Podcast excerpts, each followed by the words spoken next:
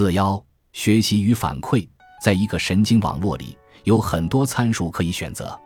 一个由几千个神经元构成的神经层拥有海量参数，这些参数数据如果设置准确，就会得出准确的分类。但问题在于，我们预先并不知道这些参数的正确值究竟是多少。在这种情况下，人们采取的对策出人意料的简单。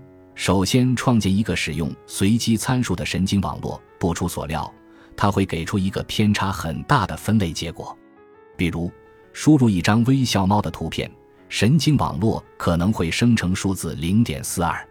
这时，我们就要用到反馈。假设该图片被准确标定为微笑猫，那么计算机就能得知正确答案应该是一。但它前一次的计算结果是零点四二，与正确值相比太低了。这时，计算机就会运用凯利布莱森德雷福斯算法对参数进行微调。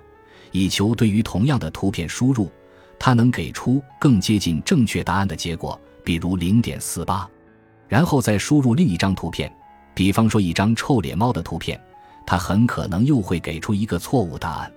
算法接着再调整参数，让同一张图片下次的计算结果更接近正确答案。只要使用大量图片重复以上训练，久而久之，神经网络遇到没见过的图片。也能给出非常不错的答案了。有两点有必要在此指出：第一，这样一套流程需要进行大量的计算。我的智能手机拍摄的照片有八百万像素，每个像素都以三个数字表示，也就是说，每输入一张图片，算法就多了二四百万个数字的计算量。即便是为相对简单的问题设计的神经网络，要想有效运转，也可能需要大量参数。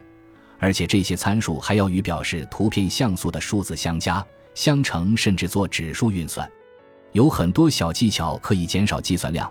你去参加技术会议的话，应该经常可以看到研究人员彼此探讨哪一种技术更有效。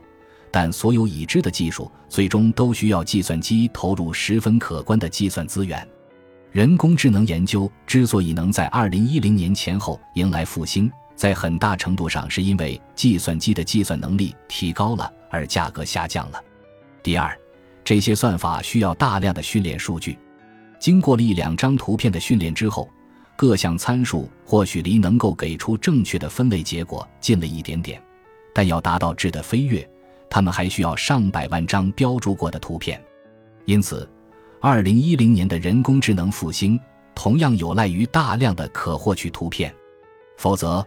为什么谷歌、亚马逊、脸书和苹果公司都愿意免费为你提供图片和视频的在线存储服务？这些影像文件的价值就在于它们可以被用于训练神经网络。